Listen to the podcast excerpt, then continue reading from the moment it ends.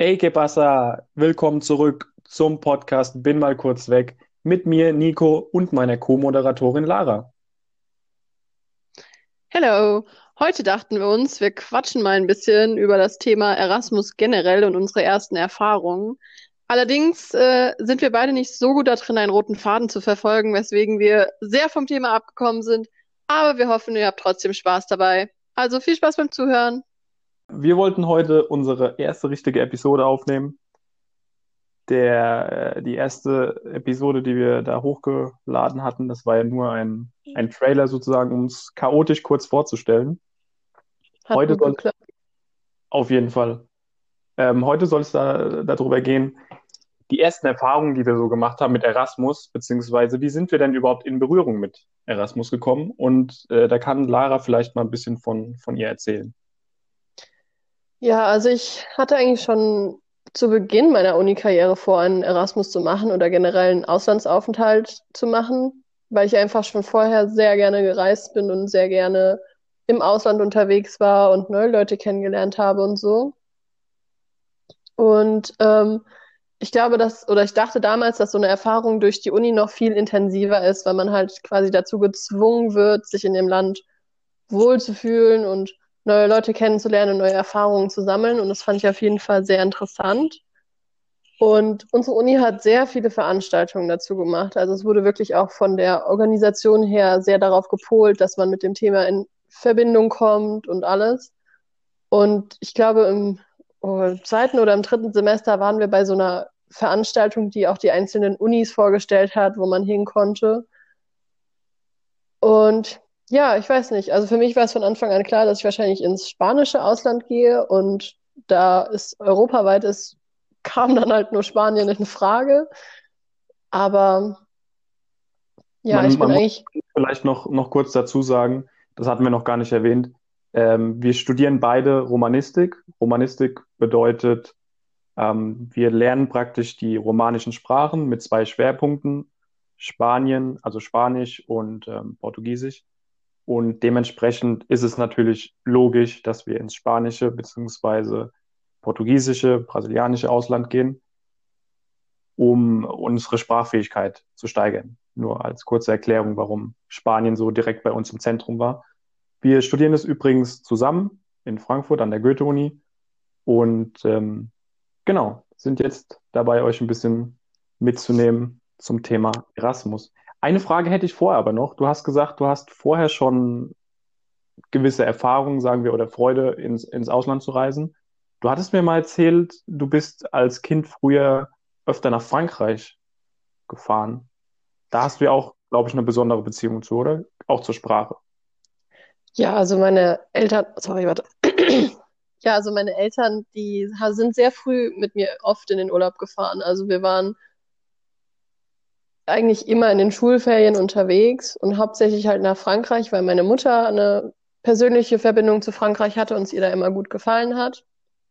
Und dementsprechend waren wir halt, ich glaube, fast jede Ferien da und es ist ja auch wunderschön da, keine Frage.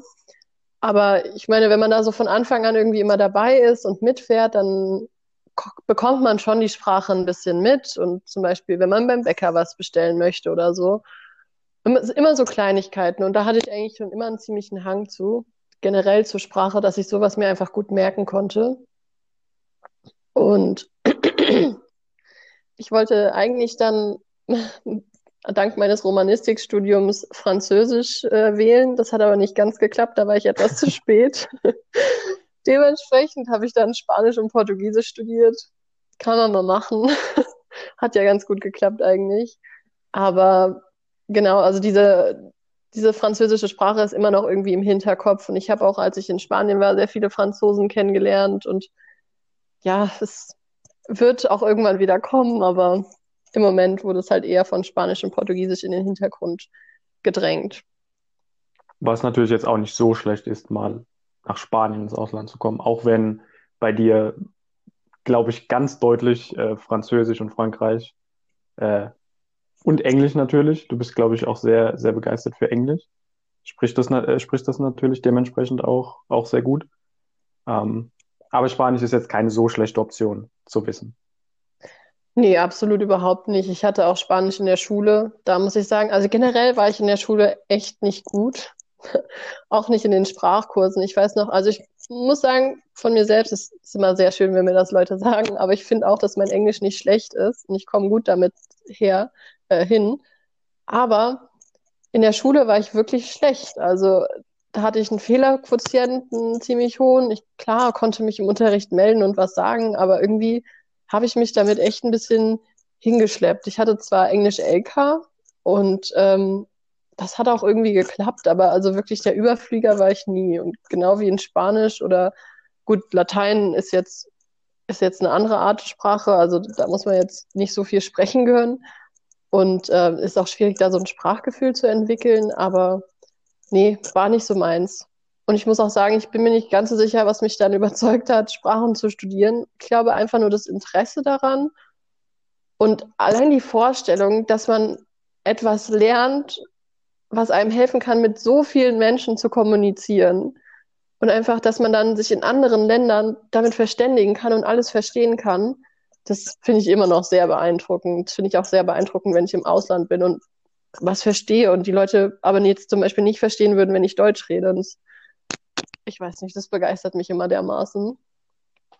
Und ja, aber mit Portugiesisch ist halt irgendwie was anderes, muss ich sagen. Also da hatte ich jetzt noch nie so den Bezug zu. Ich glaube, ich kenne auch niemanden aus Portugal oder aus Brasilien. Aber ich muss sagen, am Anfang ist es echt schwierig, diese beiden Sprachen nebeneinander zu lernen, weil es halt absolut dasselbe ist von der Grammatik her und von der Aussprache, aber dann irgendwie auch doch nicht. Also es ist sehr verwirrend. Ja, definitiv. Aber aber ich fand, also man, das wächst irgendwie an einem. Es wird irgendwie immer interessanter und ich finde es teilweise auch echt äh, eine schöne Sprache. Und würde jetzt auch wirklich gerne nochmal ins portugiesische Ausland gehen. Um einfach man da muss, man muss auch sagen, dein Portugiesisch hat sich sehr verbessert in Spanien. Dank einem ja. sehr, sehr gutem Lehrer, sagen wir es mal so. Ja, ich hatte einen sehr tollen Professor. Aber ich muss sagen, also klar, passt man dann eher auf, aber die haben auch ein anderes System gehabt. Also du musstest wirklich jede Stunde irgendwie was sagen und der hat dich immer irgendwie drangenommen und es war wirklich, also es war wirklich zwei Stunden lang aktiver Unterricht und ich fand, es war wirklich, wirklich anstrengend, weil er halt auch Sachen dann vom Portugiesisch auf Spanisch erklärt hat und wenn man beide Sprachen gerade erst lernt, dann ist es halt auch echt schwierig, da die eine auf der anderen zu erklärt bekommen. Und ich hatte auch immer dermaßen eine Kopfschmerzen danach. Aber es hat wirklich was gebracht. Und ich bin, ich finde es echt schade, dass ich den jetzt keine drei Jahre hatte, weil danach wäre mein Portugiesisch, glaube ich, echt gut gewesen. Man ja. muss auch wirklich sagen, es, es ist sehr, sehr abhängig vom Lehrer, wie man eine Sprache lernt. Das habe ich auch in der, in der Schule gemerkt, wo mir Englisch zum Beispiel überhaupt keinen Spaß gemacht hat, wo ich mich nicht getraut habe, Englisch zu reden, weil ich, weil ich es irgendwie nicht konnte und irgendwie nicht wollte. Und da war eine Lehrerin, die im, im, im Gymnasium dann, ähm, die hat, die hat mich dann einfach immer drangenommen, obwohl die ganz genau wusste, dass ich es nicht weiß. Die hat es, glaube ich, nicht böse gemeint, aber sie hat nicht verstanden, dass ich mich damit überhaupt, also dass ich mich damit mit der Situation, mit der Gesamtsituation, öffentlich Englisch zu reden, einfach überhaupt nicht, dass ich damit einfach nicht klarkomme. Dann hatten wir aber einen anderen, auch im, im Gymnasium, der ist jetzt mittlerweile äh, leider schon, schon verstorben. Sehr, sehr guter Lehrer, den haben die extra aus der Rente nochmal rausgeholt. Und der hat genau dasselbe gemacht, aber der hat es auf eine witzige Weise gemacht. Der hat zum Beispiel vorher immer, ähm, also zehn Minuten so eine Art Englisch-Spiele gemacht, weil er immer gesagt hat, das Hirn muss erstmal von Deutsch auf Englisch switchen. Und dementsprechend haben wir da so Spiele gemacht. Der hat mich auch dran genommen, aber es war was komplett anderes. Also ich glaube, dass es sehr, sehr wichtig ist, welcher Lehrer da vorne ist, damit man eine Sprache richtig, richtig begreift und richtig lernt. Ja, auf jeden Fall. Nimm dir mal jetzt Katalanisch zum Beispiel als Beispiel. Also jetzt mal als Nebeninformation, wir beide müssen gerade Katalanisch lernen. Wir sind gerade im, im ersten Semester von Katalanisch quasi. Und ähm, durch die ganze Corona-Beschränkungen und alles äh, machen wir das halt online über Programm, über unseren Laptop und haben halt immer mal so kurze Zoom-Meetings mit unserer Professorin. Und mir fällt es extrem schwer, mich hinzusetzen, mir die Aufgaben anzugucken, die Aufgaben zu machen und mir das selbst beizubringen, weil ich finde, man lernt eine Sprache, indem man sie hört, indem man sie, indem man damit immer konfrontiert ist und halt irgendwie diese Melodie einfach irgendwann mal in seinem Ohr hat und dann fällt es halt einfacher, da zu reden und alles. Und ich weiß nicht, also ich muss mir da auch an die eigene Nase fassen. Ich bin echt zu faul, mich da hinzusetzen zu Hause und irgendwelche Sachen da laut von mir her zu sagen. Also das funktioniert zum Beispiel gar nicht. Und ich glaube, dass die Sprache an sich jetzt, also jetzt auf jeden Fall interessant sein könnte für uns, aber es ist halt einfach dieser Bezug überhaupt nicht gegeben. Aber ich glaube, du hast einfach auch schon, du bist generell nicht so daran interessiert, Katalanisch zu lernen, wie wenn du jetzt sagen wir, es würde jetzt noch angeboten werden, du hast einen Französischkurs und der würde jetzt halt wegen der Corona-Krise online stattfinden. Da bin ich mir sehr sicher, dass du mehr lernen würdest, weil du einfach mehr Interesse daran hast. Wir haben ja von vornherein irgendwie gesagt, äh, Katalanisch, ja, sehen wir gerade nicht, warum, warum wir das jetzt irgendwie noch lernen äh, sollten. Falls das übrigens unsere Professoren hört, schöne Grüße. Äh, wir haben trotzdem Spaß daran. Also, mhm. es, ist, es ist bestimmt schon eine schöne Sprache, aber es ist die Art und Weise, wie wir die Sprache kennengelernt haben, eben durch diese Corona-Krise, dass wir das alles online machen. Ist vielleicht ein bisschen missglückt. Ähm, ja. Dann ja, aber also.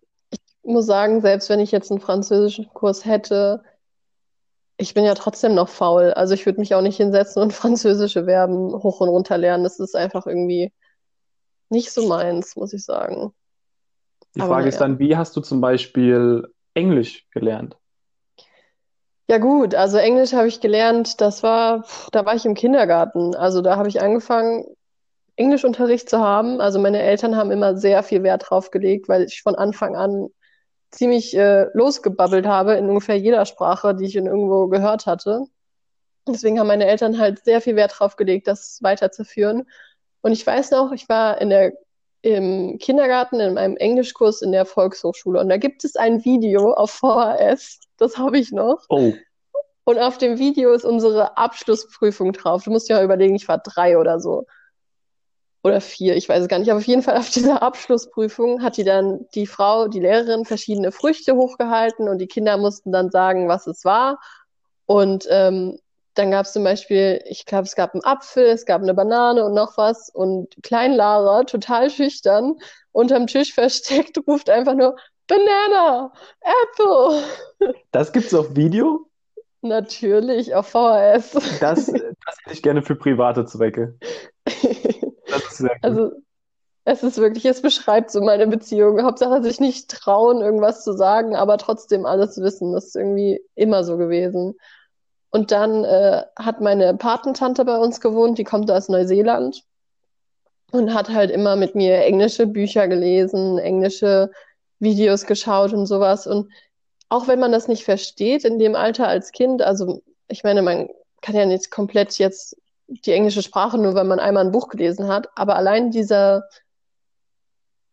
diese Melodie und diese Sprache im Ohr zu haben, es hilft, glaube ich, sehr. Also ich hatte nie Probleme, Englisch zu verstehen oder zu, zu sprechen, halt nur, wenn ich mich nicht getraut habe. Aber so Fehlerquotient war schon immer eine, eine ziemliche Sache, die reingehauen hat. Auch jetzt noch finde ich, mein Englisch ist also gut, wenn ich spreche, aber geschriebenes Englisch muss ich schon oft nachdenken, irgendwie so wissenschaftlich zu klingen. Okay. In, in welchem Alter war das mit deiner äh, Tante aus Neuseeland? Mm, die war so ziemlich mm, meine ganze Grundschulzeit da. Okay. Oder sogar schon früher. Also ich weiß es gar nicht mehr so genau. Ich weiß, dass wir mal Sandmännchen zusammengeschaut haben. Aber, auf Englisch? Nee, auf Deutsch, weil sie wollte ah, Deutsch okay. lernen. Ich wollte Englisch lernen. Das war mein erster Tandempartner. Ja, das ist auf jeden Fall sehr praktisch, wenn man, wenn man da jemanden auch schon zur Grundschulzeit hat. Man weiß ja, dass man da als Kind sowieso schneller lernt. Ähm, wo war aber der Moment, wo du sagst, okay, jetzt habe ich diese, diese Schüchternheit, die du, die du äh, vorhin beschrieben hast. Wann hast du die überwunden? Gab es da irgendwie so einen Moment oder war das eher so, dass es sich ein bisschen gestreckt hat? Boah, ich glaube, da gab es tatsächlich einen Moment. Und zwar war ich nach ich glaube, nach dem siebten oder nach dem achten Schuljahr bin ich mit meiner Mom nach, ähm, nach England gefahren, nach, ich glaube, wir waren in Bristol, weil unser Englischbuch damals in Bristol gespielt hat oder in Umgebung. Ich weiß es gar nicht mehr so genau. Und zwar gab es, ich weiß nicht, ob du dich noch erinnerst, aber es gab doch in diesem Englischbuch diese Charaktere, so Ananda Kapoor, Sophie Carter Brown und diese ganzen Leute. Ich weiß nicht, ob du dasselbe Englischbuch hattest. Wahrscheinlich nicht, nein. Ach, Legende Legenden einfach. Richtig, richtig gutes Buch. Naja, jedenfalls standen da halt auch Adressen hin und dann sind meine Mama und ich auf die Idee gekommen, halt einfach mal dahin zu fahren und zu gucken, ob da wirklich was ist an diesen Adressen. Und haben halt irgendwie so einen Trip draus gemacht und waren auch in den Harry Potter Schlössern. Also es war wirklich schön. Und das waren halt irgendwie zwei Wochen, die wir in England waren. Und meine Mutter, die auch sehr gutes Englisch spricht, hat halt irgendwann gesagt, du, jetzt red du mal und hat mich halt immer irgendwie vorgeschickt, irgendwas zu sagen. Und es war mir am Anfang so unangenehm. Aber die Engländer sind ja extrem freundlich. Und ich, auch wenn da so ein kleines Kind daherkommt oder halt irgendwas auf Englisch sagt, da freuen die sich doch einen Ast ab. Und das irgendwie hat mich so bekräftigt und so bestärkt, dass ich mir dachte, boah, okay, krass, die mögen das und denen gefällt das und wow, ich kann das. Und ja, ich glaube, so das war der Moment, wo ich gedacht habe, let's go. Ich freue mich gerade einfach über die Redewendung, die freuen sich einen Ast ab. Sehr schön, sehr schön. Kennst du es nicht? Nee. Okay, ähm, für alle. Zuhörer, Nico hat eine, eine sehr lustige Beziehung zu Redewendungen. Ja, das ist nicht schlecht. Äh, der frühe, der frühe Wurm fängt den Vogel und so. Ähm, ja, also bei mir war das, also ich, ich hätte mir gewünscht, dass ich in meiner Grundschulzeit schon so eine enge Beziehung zu, zu Englisch gehabt hätte. Das wäre sehr schön gewesen. Bei mir hat es aber hat es relativ lange gedauert. Wie gesagt, zur Gymnasiumzeit hatte ich gar kein Interesse daran und war dem eher abgeneigt. Ähm, dann habe ich aber ein, auch ein bisschen paradoxes, was ich erzähle. Ich habe in Madrid Englisch gelernt. Ich bin nämlich Oh, als Au pair ähm, nach Spanien gegangen, um eigentlich Spanisch zu lernen. Aber dann ist immer so die Abwägung, was ist einfacher, was kannst du besser? Und dann ist mir doch aufgefallen, oh, mein Englisch ist doch viel besser. Also habe ich einfach angefangen, mit allen Leuten auf Englisch zu reden, ähm, habe viele Leute aus den USA, aus der UK kennengelernt und musste dementsprechend auf Englisch reden. Und das ein Jahr lang und das hat mich schon sehr geprägt und Englisch ist einfach eine absolut geile Sprache. Und mittlerweile kann ich es nicht verstehen, wenn Leute einfach keine Lust darauf haben, Englisch zu, äh, zu lernen oder zu reden.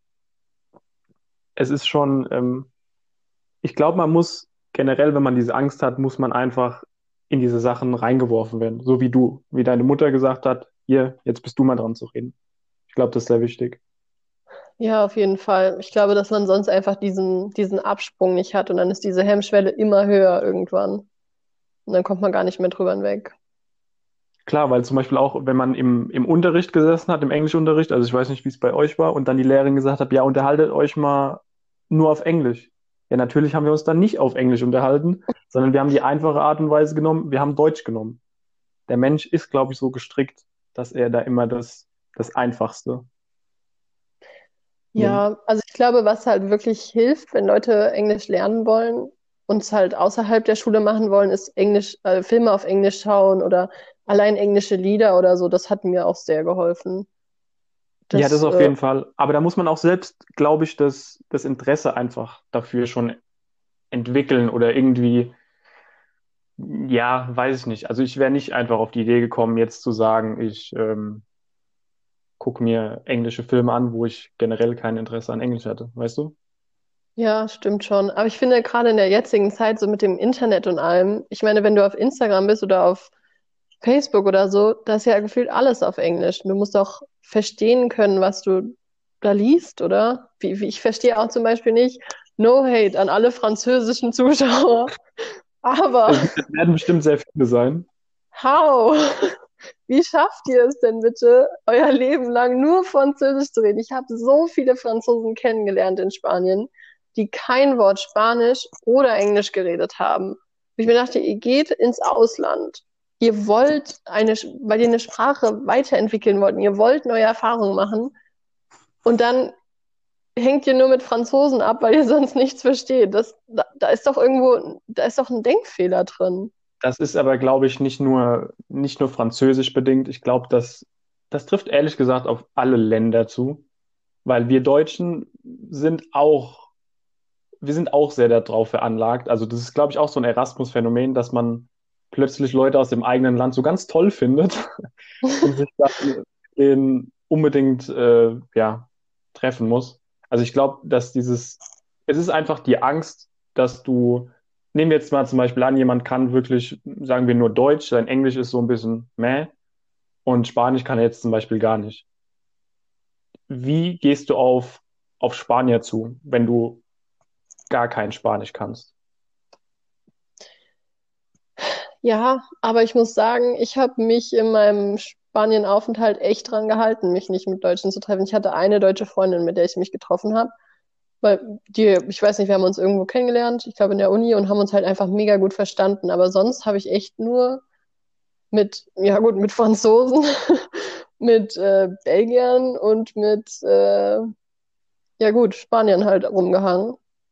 Und irgendwie hat man dann halt immer irgendwie so ein Kauderwelsch gesprochen zwischen Französisch, Englisch, Spanisch, irgendwas, aber es hat irgendwie geklappt. Und ich fand es viel angenehmer, dadurch halt irgendwie, als jetzt mit Deutschen abzuhängen, weil ich, ja, kann ich aber auch hier in Deutschland machen. Dafür muss ich jetzt nicht nach Spanien ziehen, weißt du?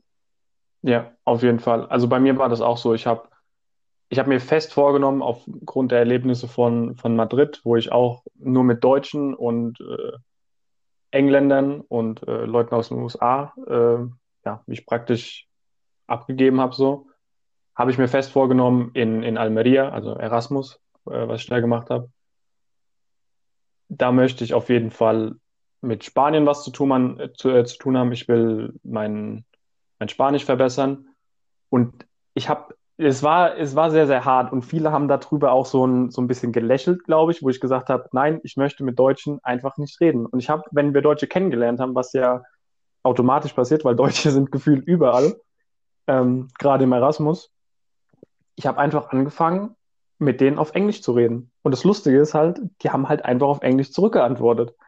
Und dementsprechend habe ich kein Deutsch geredet. Ich habe eine am Ende, ähm, als dann, ja, ich glaube in der letzten Woche oder so, ähm, habe ich mich mit einer, ja, dann praktisch nur noch auf, auf Deutsch unterhalten, weil dann hatte ich mein Ziel, Spanisch sprechen ja schon erled äh, erledigt praktisch.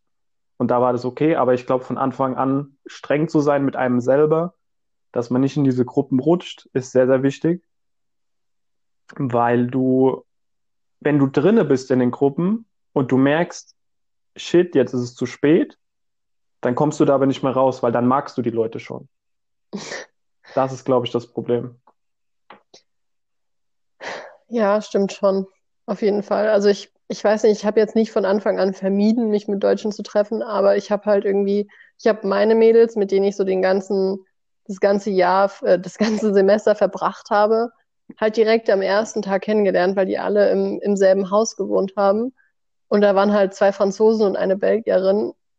Und ich bin auch echt froh, dass da jetzt niemand Deutsches dabei war, weil ich am Anfang zum Beispiel, klar, diese Hemmschwelle zu übertreten, generell erstmal die anzusprechen und zu fragen, jo, was macht ihr denn hier und wie geht's euch? Und es war halt mega unangenehm.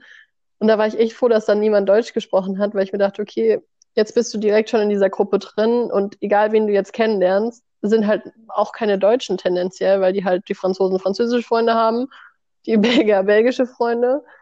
Und äh, ja, so insgesamt habe ich mich, glaube ich, wirklich nur mit der einen getroffen und mit der habe ich mich super gut verstanden und mit der habe ich auch jetzt noch Kontakt, die ist super toll. Lina, wenn du das hörst, Gruß geht raus.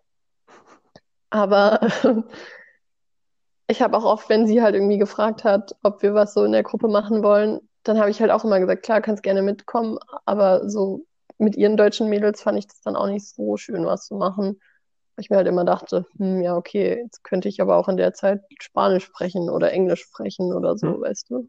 Ja, ja. man ist Fall. ja da schon ziemlich zielorientiert, muss man sagen.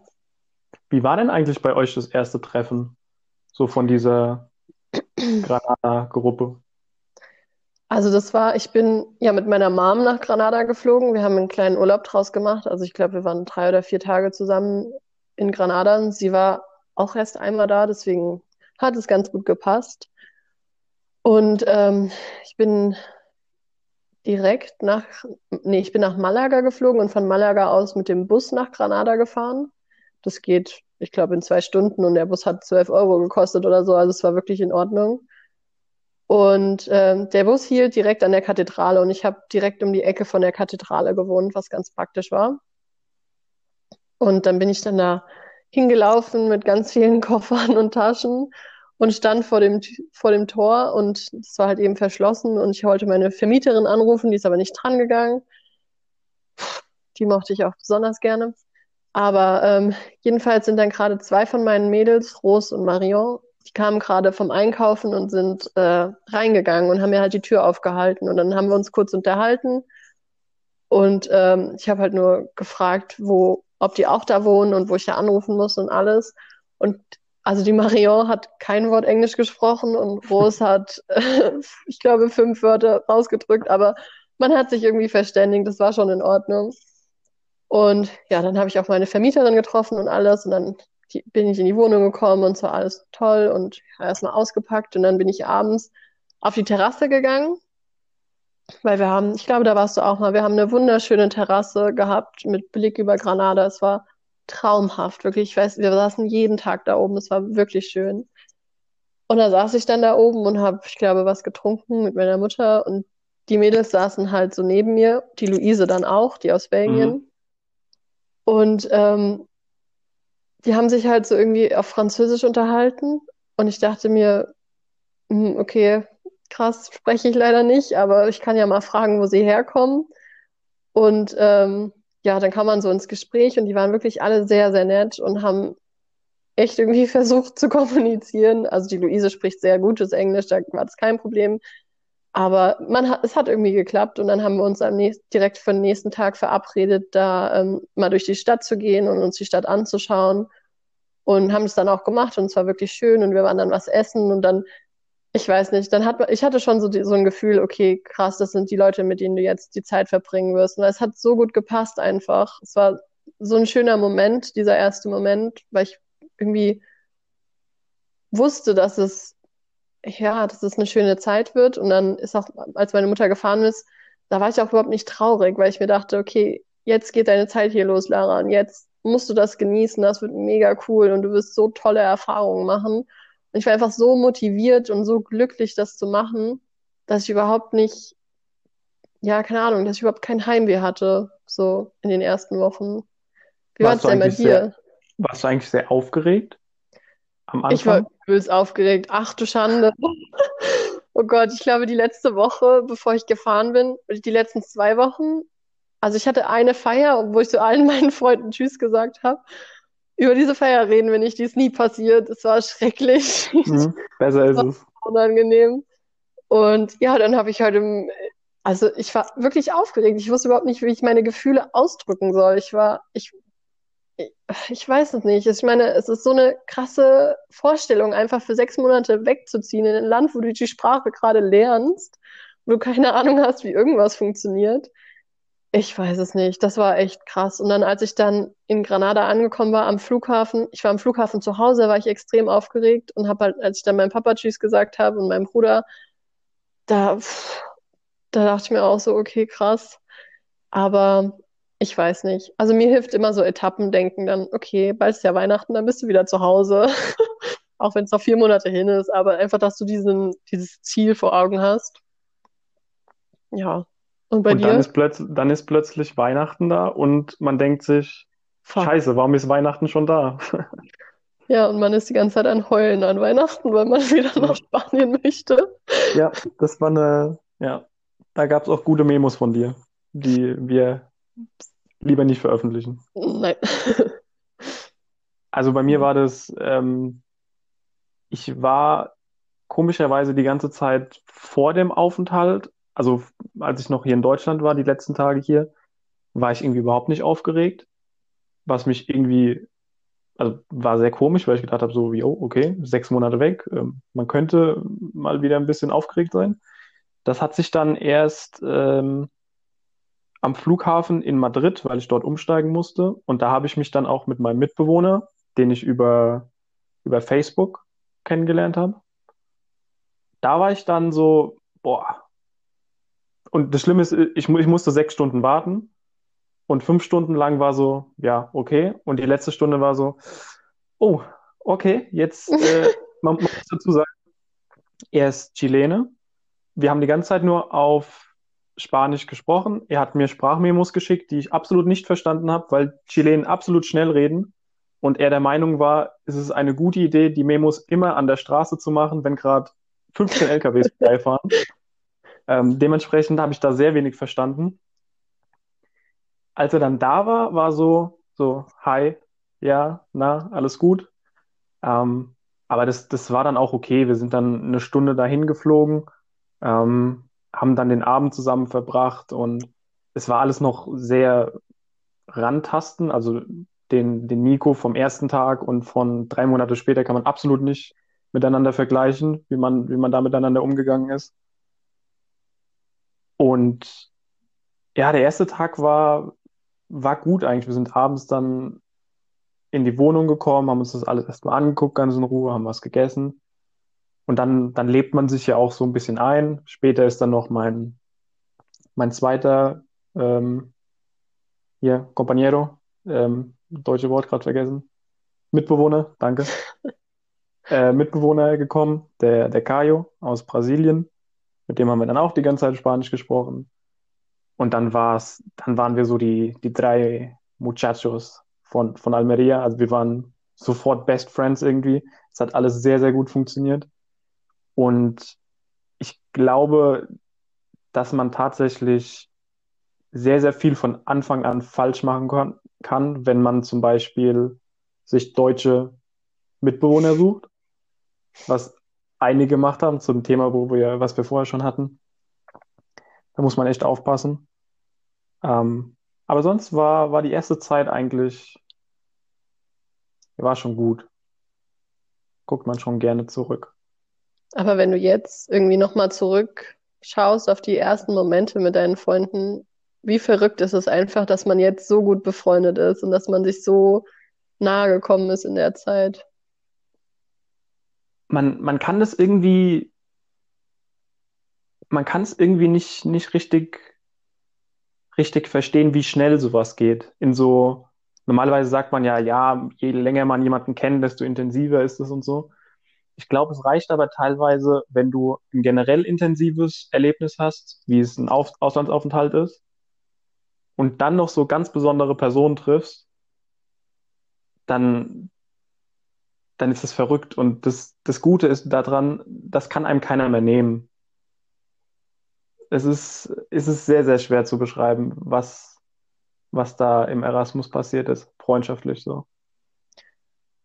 Ja, finde ich auch. Also wenn ich jetzt mich zurückerinnere, wie, ich weiß nicht, wie leicht und langsam man sich so aneinander angetastet hat und irgendwie erst kennengelernt hat und dann teilweise ja noch eine Sprachbarriere überwinden musste, dann ist es schon verrückt, wie, wie nah man sich am Ende war. Also ich weiß nicht, ich habe Rotz und Wasser geheult, als ich gehen musste und als ich meine Freunde da quasi an Weihnachten verlassen habe oder so. Das war so schlimm, weil du einfach so eine enge Verbindung hast und so eine, ich weiß nicht, so eine liebevolle Beziehung zueinander, weil halt irgendwie alle die, dieselben Probleme und dieselben Sorgen haben und es, man verbindet sich dadurch so krass. Und ich fand es echt schwierig, das wieder loszulassen. Und klar ist so eine Freundschaft für immer dann. Und ich meine, auch wenn ich, keine Ahnung, in 100 Jahren nach Frankreich fahre und meine Leute da besuche, wird es bestimmt noch schön sein. Aber es ist halt einfach so eine intensive Zeit, die da zu Ende geht und die man miteinander erlebt hat und die einem nie wieder jemand nehmen kann. Aber es ist halt einfach schwierig, das auch dann den Freunden hier zu Hause irgendwie zu erklären und irgendwie, ich weiß nicht, wie du gesagt hast, es ist halt einfach nicht die Dauer, wie man mit jemandem befreundet ist, sondern einfach die Intensität und die, die Art und Weise, wie sehr man sich versteht, weißt du?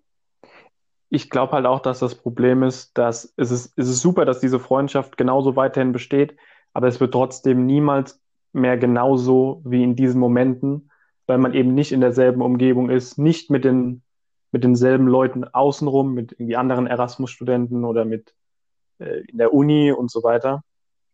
Ja. Von daher glaube ich, dass das ähm, darüber können wir auch gerne mal eine Episode machen, wie es ist, äh, nach Hause zu kommen. So dieser After-Erasmus-Effekt, weil das ist, das ist was, da fallen ganz viele Leute. Ähm, ich möchte jetzt hier niemanden Lara, ähm, fallen da, fallen da ein bisschen runter, sagen wir es mal so. Aber ich glaube, das ist auch ganz normal, nachdem man so eine krasse Erfahrung gemacht hat, mit so tollen Erlebnissen, worüber wir ja äh, gleich gerne auch mal reden können, die besten Erlebnisse, die wir so, oder die verrücktesten vielleicht, ähm, die man da erlebt hat. Und dann kommt man nach Deutschland zurück und es hat sich irgendwie nichts verändert. Man selbst hat sich sehr, sehr weiterentwickelt.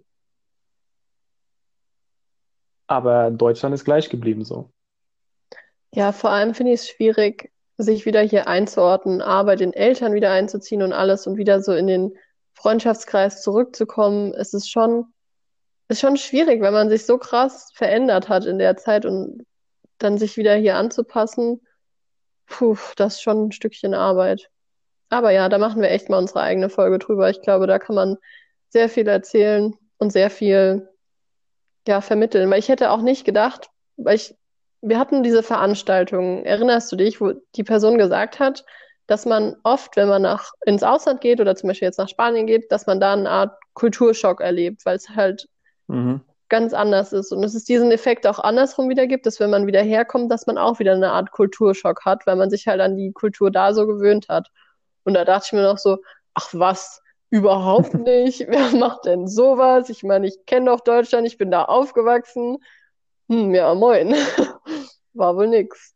Du kommst halt einfach mit einem breiteren Blickfeld, sagen wir es mal so, einfach wieder zurück nach Deutschland und siehst gewisse Dinge, die du nicht gesehen hast oder wo du auch denkst, wo du früher gedacht hast, Deutschland, wie läuft denn das hier ab? Dann triffst du dich aber mit, äh, keine Ahnung, mit Brasilianern und dir wird erzählt, dass die da drüben einfach keine Züge haben, keine richtigen Zugsysteme. Und du denkst dir, hm, Deutsche Bahn, vielleicht doch nicht so schlecht. Ja gut, also die Deutsche Bahn habe ich auch echt zu schätzen gelernt in Spanien, weil wir hatten da, wir hatten wirklich, der Unicampus war zu Fuß zu erreichen, alle Campen, Campi, Campusse, keine Ahnung, bis auf meiner. Der war ganz oben auf einem Berg und mm, da gab es halt genau einen Bus hin, der alle Viertelstunde gefahren ist, oder eigentlich fahren sollte. Und der kam halt auch, wie er irgendwie Bock hatte. Der Plan war einfach nur zum Spaß da angehängt. Ja. Und diese Luft war so rappelvoll, wirklich. Ach du Schande, da mussten sich die Leute drin stapeln. Es war so eng, du standst halt wirklich mit dem Gesicht, oder beziehungsweise irgendein Spanier stand mit dem Gesicht zwischen deinen Brüsten gefühlt, weil es halt einfach nirgendwo Platz war. Es war unglaublich eng und dann bist du dann da hochgefahren in diesen Bus, der da einfach hochgetuckert ist, wo ich mir dachte, irgendwann rutscht der einfach diesen ganzen Berg wieder runter und wir fallen alle sonst wohin. Ey, da dobt man sich doch die Deutsche Bahn, also wirklich. Also man muss auch sagen, Fahrpläne in Spanien sind ähm, Anhaltspunkte, wann ein Bus kommen könnte. Einfach nur Deko. Da, da, darf man sich auf keinen Fall drauf verlassen. Äh, lieber läuft man dann den Weg äh, von mir aus eine halbe Stunde äh, am Meer entlang. Ist auch entspannt. Aber Fahrpläne sind, ja, und wir meckern hier, dass sie eine Minute oder zwei Minuten zu spät kommen. Ja, man sitzt auf einem ziemlich hohen Ross hier in Deutschland. Also man meckert auf sehr, sehr hohem Niveau. Also fällt mir immer wieder auf, wenn ich weg bin. So, ähm, wir haben jetzt gut 40 Minuten darüber geredet und eigentlich haben wir gar nicht das angesprochen, was wir wollten. Ja, ne? Ähm, Aber ich fand es war voll gut. Man kommt voll in den Flow rein. Ja, ist gut, ist sehr gut. Ähm, ich würde gerne mal von dir so, was würdest du sagen, ist dein oder einfach irgendein Erlebnis, was du gerne mit den, mit den Zuhörern teilen würdest, wo du sagst, das ist, das war's. Das ist ein also geiler ich, Moment. Ich glaube, den schönsten Moment, den ich je hatte, oder den schönsten Tag einfach, das war, da bin ich mit Luise, einen von meinen Mädels, die ich da kennengelernt hatte, die hatte Besuch von einer Freundin auch aus Belgien und wir wollten an den Badesee fahren. Und es gibt äh, in Granadas Umgebung so verschiedene Platanos und ich, also ich weiß nicht, das sind halt so Stauseen das ist dann, eigentlich darf man da auch nicht baden. Und da gab es äh, einen Bus hin. ja, Also auf dem Busplan stand, dass da ein Bus hinfährt, es fuhr kein Bus hin, weswegen wir dann äh, mit dem Taxi gefahren sind und die Taxen sind ja da bezahlbar und außerdem waren wir zu dritt. Und dann sind wir, der Taxifahrer hat uns halt irgendwo an diesem See rausgelassen und wir sind dann, ich glaube, 20 Minuten durchs Gestrüpp gelaufen, um halt irgendwo was zu finden, wo man auch in den See rein konnte.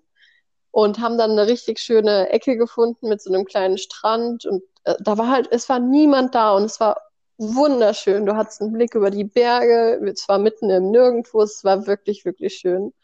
Und dann sind wir da baden gewesen und haben halt irgendwie den Tag da verbracht und es war wirklich also niemand da. Wir wussten echt nicht, wo da irgendwie die nächste Straße war. Und dann ähm, dachten wir halt irgendwann, hm, wir machen uns mal auf den Weg nach Hause vielleicht. Und da gab es auch eine Bushaltestelle, wo kein Bus fuhr.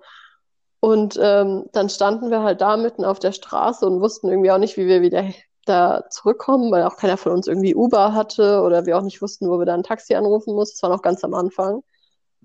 Und dann sind wir ähm, per Anhalter gefahren. Und da kam eine ganz nette Frau, die da zufälligerweise gefahren ist. Und ich bin im Nachhinein sehr oft in Spanien per Anhalter gefahren. Würde ich mich hier in Deutschland auch nicht unbedingt trauen, vor allem nicht als Mädel. Aber jedenfalls haben wir eine Lehrerin kennengelernt, die in Granada an der Uni oder ja, ich glaube an der Uni unterrichtet und äh, Sprachkurse gibt, und zwar Spanisch-Sprachkurse. Und der Weg zurück, das waren vielleicht 30, 40 Minuten und wir haben wirklich 40 Minuten lang dermaßen aktiv mit ihr Spanisch geredet, weil man halt einfach die Möglichkeit hatte, sich dadurch ähm, zu verbessern und einfach irgendwie mit ihr zu reden. Und es war richtig schön. Es war so ein schöner Tag, weil es so spontan war und irgendwie so, ich weiß nicht, es war irgendwie einfach besonders. Klingt auf jeden Fall sehr, sehr schön. Und mit ähm, Luise, ne? Hast du mhm. ja sowieso, also verrückte Dinge erlebt. Ja, auf jeden Fall. Also, ich weiß nicht, die Luise ist einfach so ein Mensch, mit dem man alles machen kann. Mit dem kannst du Pferde stehlen. Wenn ich ihr sagen würde, ich habe übrigens jemanden ermordet, dann wird sie sagen, okay, komm, ich bringe jetzt die Leiche weg, weißt du? Sie ist halt einfach so ein Mensch, der ist so mega motiviert und immer dabei und unterstützt einen einfach mit 100 Prozent und würde zum Beispiel auch niemals hinter meinem Rücken schlecht über mich reden oder so. Und es ist einfach so, ich weiß nicht, solche Menschen braucht man einfach manchmal in seinem Leben. Und ich glaube, auch im Erasmus habe ich das gebraucht, weil sie halt auch so ein sehr offener Mensch ist und dann einfach zu jedem hingeht und sagt, hey, ich bin die Luise, das ist meine Freundin Lara und was geht bei euch, weißt du? Und das ist einfach sehr wertvoll, finde ich. Ja, gerade wenn du ähm, eine offene, eine sehr, sehr offene Person an deiner Seite hast, öffnet dir das äh, sehr, sehr viele Türen. Ja, auf jeden Fall. Und was war bei dir dein tollstes Erlebnis? Also, boah, ist, ich finde es super schwer, ein tolles Erlebnis äh, da rauszufiltern irgendwie. Aber was für mich irgendwie ein bisschen surreal war, ist, dass wir nach, also man muss dazu sagen, wir sind ein bisschen früher angereist, einfach weil wir diesen ganzen, diese ganze Bürokratie-Sachen mit der Uni und so weiter, dass wir die schon schnell abhaken und da waren wir, glaube ich, drei Wochen oder so vor eigentlichem Unistart da und haben uns dann spontan nach zwei Wochen, praktisch, wenn du so willst, saß ich mit fremden Menschen dann plötzlich im Auto nach Portugal, Roadtrip. So. und das hätte ich mir halt irgendwie nie gedacht. Du kennst Leute zwei Monate und dir kommt es vor, als wären es deine besten Freunde fürs ganze Leben schon gewesen. Und da sind wir dann mit ähm, José, dem, dem äh, Chilen, Caio, dem Brasilianer und Fernanda, Brasilianerin, sind wir danach ähm, Portugal getuckert und es war ein absolut geiler Ausflug. Wir haben so viel erlebt. Also da unten, ich, ich weiß jetzt gar nicht mehr, wie die Region heißt, aber du warst da auch. Weißt du den Namen? In der Algarve? In der Algarve, genau. Unfassbar schöne Strände, äh, so Felskonstruktionen, ganz, ganz verrückt. Ähm, und da haben wir auch so irgendwie so verrückte Dinge gemacht. Da gibt's so eine, so eine Grotte, nennt sich das, glaube ich, wo oben ein Loch drin ist und du kommst praktisch nur mit einem Boot oder geschwommen rein. Und ich hatte dieses Bild schon irgendwo auf Google gesehen, habe gedacht, boah, geil, da musst du auf jeden Fall ein Foto hinmachen. Jetzt waren wir ehrlich gesagt zu geizig und hatten einfach keinen Bock, uns da ein Boot zu mieten, nur um da reinzuschippern. So, die Frage ist, wie macht man dann ein Foto? Weil muss ja schwimmen. Dann hat mir äh, Kajo so eine, so eine Bauchtasche oder sowas gegeben. Da habe ich mein Handy reingemacht, habe die mir um den Kopf gebunden und, bin dann in diese Grotte reingeschwommen. Schon heftiger Wellengang. Und wir standen da drin und es war so, ey, geil, Leute, wir haben es geschafft und so. Das war so ein richtig, das war so der erste Moment dieses, geil, das hier ist was ganz Besonderes. Du kannst mit diesen Leuten einfach so verrückte Sachen machen. Und dann ist auch noch so ein Touri-Boot gekommen und ich glaube, ich bin jetzt auf 110 Fotos drauf, weil die ganzen Leute, wie so ein Ninja, weißt du, hatte ich das so im Kopf und habe einfach Fotos von mir gemacht und ich war, also mich hat es gar nicht interessiert, ich glaube, ich habe da noch in die Kamera gewunken und so. Die Fotos würde ich gerne gesehen. Ja, ich auch. Also abs absolut verrückt. Ähm, sehr gut gegessen, sehr gute Gespräche geführt. Das war einfach, gerade weil es am Anfang war und so innerhalb von zwei Wochen. Ist auch interessant, du kommst so nach Spanien, willst eigentlich die ganze Zeit in Spanien bleiben, zwei Wochen, geh- fährst direkt in Urlaub nach Portugal. Ähm, Ich bin aber auch, glaube ich, nach drei Wochen oder so nach Portugal gefahren, auch an die Algarve. es ist, es ist halt aber auch nicht weit weg, muss man auch sagen. Seid ihr eigentlich mit, dem- mit dem Auto gefahren? Äh, ja, mit dem Bus sogar. Ah, okay. Ja, wir hatten uns ein, ein Auto gemietet und ähm, genau, auch kleiner Tipp am Rande, wenn man sich ein Auto mietet, sollte man sich gründlich das Auto angucken, ob da irgendwelche Schäden dran sind. Ansonsten fährt man nämlich in Malaga, war es, glaube ich, in ein Parkhaus. Dann waren wir in der Stadt, wir haben was gegessen und sind zurückgekommen und haben uns gewundert, warum da ein riesen Kratzer an der Tür ist. Und niemand hatte vorher geguckt, also wussten wir es nicht. Also waren wir so ein paar Stunden auf jeden Fall mies drauf, bis wir dann den Zettel gefunden haben, wo das auch drauf stand und bla bla blub. Aber ich glaube, am Ende ist uns sogar irgendwann, irgendwo beim Parken oder so, ist uns doch noch einer reingefahren, aber wir hatten zum Glück eine Versicherung. Also das war Oh alles, war alles safe. Aber ja, Ab welchem äh, Alter darf man denn überhaupt ein Auto mieten in Spanien? Also ich glaube, generell ist es ab 21, aber du zahlst, du zahlst auf jeden Fall drauf, weil Ah, du okay. praktisch erst ab 25 als so richtiger, ja, erwachsener, guter Fahrer giltst. Was aber theoretisch gar keinen Sinn macht, weil es sein kann, dass du mit 25 einen Führerschein erst bekommen hast und dann musst du nicht extra zahlen.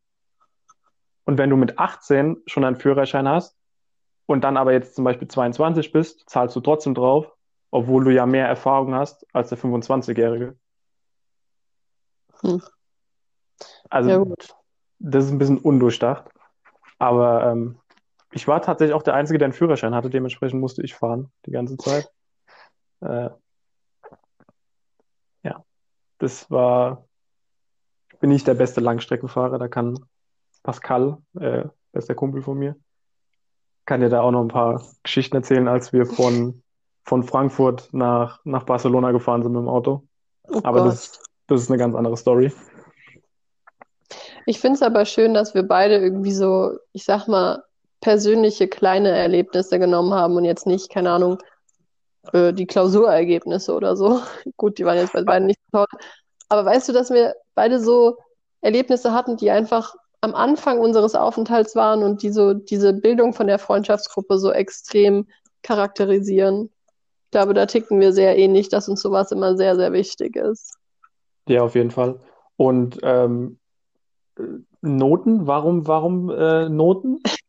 Nein, es war jetzt nur als Beispiel, dass irgendwie, ich meine, es ist bestimmt für manche Leute wichtig, dass sie das Semester mit tollen Noten abschließen, aber das haben wir jetzt beide nicht so als Fokus gehabt, sag ich mal. Ja, also ich glaube, wer ins Ausland geht und dann da vollkommen auf Noten sich irgendwie versteift, der hat, glaube ich, das Prinzip irgendwie nicht so, nicht so ganz verstanden. Oder das ist, oder ich habe eine falsche Wahrnehmung, das kann natürlich auch sein. Ich glaube, wir glaube, für sind die, beide entspannter, was sowas angeht. Es gibt bestimmt Leute, die da ihren Fokus drauf legen. ich glaube, das Wichtigste ist die Erfahrung, die man da Auf jeden Fall. mit, mit nach Hause nimmt. Meine Eltern ziehen mich damit auch immer noch auf, dass sie sagen, dass ich überhaupt nichts für die Uni gemacht hätte in Spanien. Nur die ganze Zeit gefeiert und mit Freunden ausgegangen. Ich mir dachte, ja, eigentlich schon, aber Woher wissen die das denn? ist auch mal eine Erfahrung. Ich weiß es nicht. Ich glaube, das haben sie sich so gedacht anhand mancher Fotos, die ich gesendet habe. Oder Hm, Sprachmemos okay. mit Nacht. Ja, das, äh, okay, nee. Dann ist es kein Wunder, dass sie, äh, dass sie das denken. So, ich würde sagen, 51 Minuten äh, auf der Uhr.